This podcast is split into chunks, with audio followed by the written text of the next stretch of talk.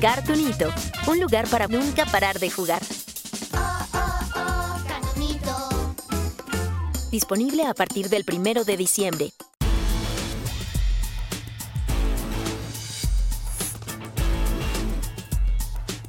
Mega Noticias Colima. A continuación, en Mega Noticias.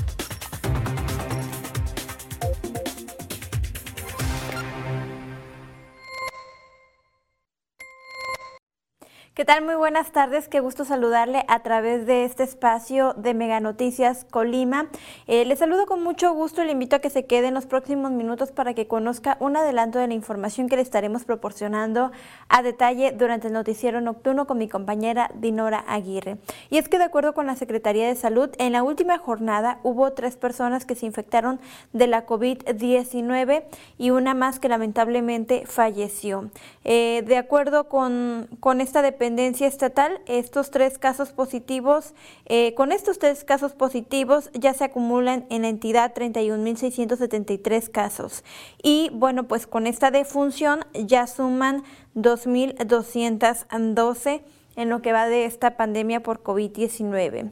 La defunción ocurrió en un hombre menor de 45 años de edad que estaba hospitalizado grave y era originario del municipio de Colima.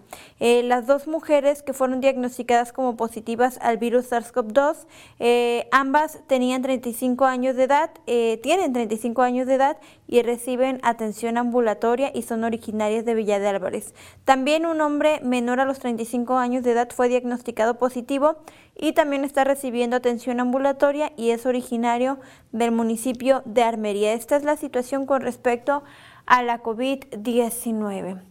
Por otro lado, hay un problema que está generando eh, pues ahora sí que la molestia de muchas personas que transitan sobre la autopista Colima-Guadalajara, porque, bueno, pues eh, desafortunadamente eh, durante la, pues este periodo de lluvias hubo un desgajamiento de uno de los cerros en, en la zona en la, en la, zona por el lado de Jalisco, en la carretera libre.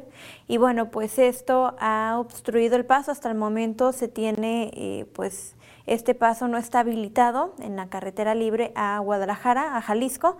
Y bueno, pues esto ha generado que haya mayor congestionamiento vehicular en la autopista Colima-Guadalajara.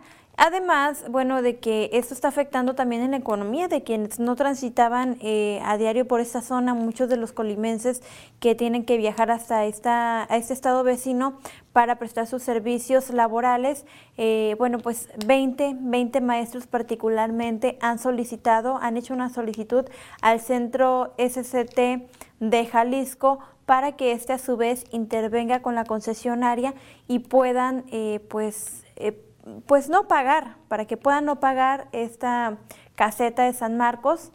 Y bueno, también mi compañero Manuel Pozos estuvo platicando justamente con, quienes eh, transitan a diario por esta zona, quienes han mostrado, ya le decía, su inconformidad. En tanto, eh, mientras la, la, concesionaria analiza si, si les permitirá a estas 20 personas que han hecho la solicitud del Estado de Colima para que no se les cobre esta caseta de San Marcos, eh, están a la espera de, de, esta resolución. Les piden tres requisitos, entre ellos, pues que comprueben que, que son del Estado de Colima, eh, dos, que comprueben que, que, están trabajando, están laborando en alguno de los municipios de Jalisco y tres, que, bueno, también eh, mencionen el vehículo y comprueben eh, el vehículo con el que estarán circulando aquella entidad para que justamente no se les cobre esta, este peaje. Bueno, ya le decía, mi compañero Manuel Pozos platicó con alguna de las personas que a diario transitan por la autopista Colima-Guadalajara y bueno, pues él nos comenta qué es eh, lo, que le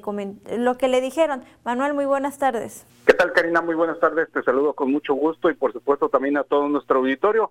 Pues fíjate que eh, hoy hicimos un recorrido por lo que es este la autopista Colima Guadalajara, eh, tan solo hasta el tramo este que comprende la caseta de San Marcos.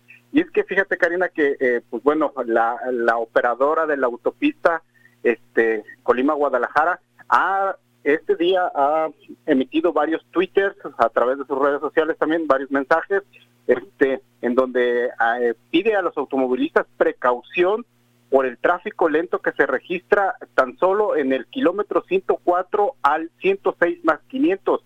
De acuerdo a los automovilistas, esto es más o menos en, a la altura de entre el crucero de cuatro caminos hacia la caseta de San Marcos, precisamente por el lado de Jalisco.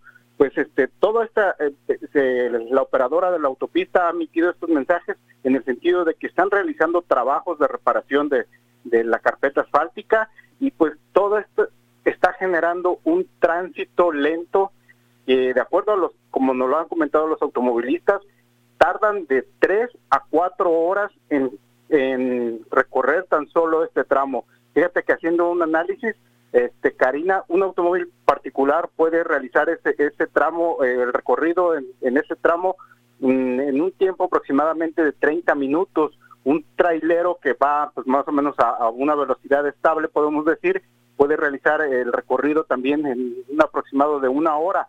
Pero con toda esta situación que se está presentando desde los trabajos de reparación que está haciendo la operadora de la autopista, pues de tres a cuatro horas es que se está acumulando el tiempo para los automovilistas. En el caso de los traileros, nos, nos comentaron algunos que eh, para ellos representa pues este tiempo perdido que en este caso pueden utilizar ellos para descansar, para dormir, para comer, este pues para pues también incluso tiempo de llegar a, este al tiempo programado en su entrega para recoger su mercancía allá en el puerto de Manzanillo. Entonces también incluso les está representando pérdidas todos estos retrasos que está causando estos trabajos que está que está realizando la operadora de la autopista. Hacen un llamado para que para que este esta esta carretera transvolcánica que está suspendida y que no se ha podido completar pues ya este se entregue a la brevedad que los gobiernos tanto federal como estatal pues este hagan los esfuerzos tanto de, de Jalisco como en este caso de Colima para que ese tramo de carretera ya se complete y no le siga causando este en este caso pues más contratiempos a los automovilistas que también eh, repercute e incluso en accidentes y en pérdidas de vidas humanas pues a causa de que eh, tan solo en este tramo son solo es un, solo carril de recorrido y pues por eso es que se genera todo este embotellamiento, tránsito lento de vehículos y pues todo el tiempo prolongado. Por supuesto, es parte de la información que estaremos nosotros presentando hoy por la noche, Karina. Gracias, Manuel.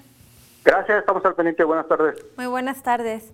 Y si de por sí ya los transportistas habían eh, se habían quejado anteriormente porque ya no es suficiente esta autopista eh, para circular y justamente la exigencia es que se concluya esta carretera transvolcánica porque esto además de que eh, se hace cuello de botella en esta zona, eh, bueno, pues ya es insuficiente, son bastante, y cada vez son más los, los camiones de carga pesada que están circulando de Jalisco a, a Manzanillo y viceversa, y bueno, pues aunado a ello, esta situación con la carretera libre hacia el, estado de Jalisco, bueno, pues esperemos que las autoridades se apuren porque lo que se prevé es que la carretera libre hacia, hacia Jalisco quede ya liberada para el paso vehicular durante el primer trimestre del 2022. Bueno, pues esto es lo que mencionan las autoridades y estaremos muy pendientes de ello.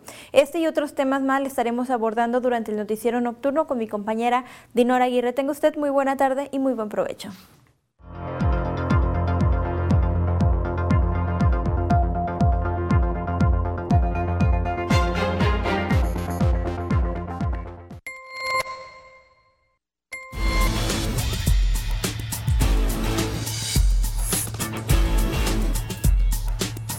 Mega Noticias Colima.